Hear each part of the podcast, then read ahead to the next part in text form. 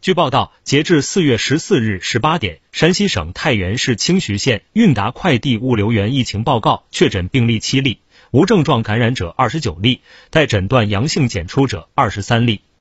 晋中市榆次区新型冠状病毒肺炎疫情防控工作领导小组办公室四月十四日发布消息称，榆次区在对集中隔离医学观察人员进行核酸检测中，发现二名出筛阳性人员。经专家组诊断为新冠肺炎确诊病例，清醒，均为清徐韵达快递物流园工作人员。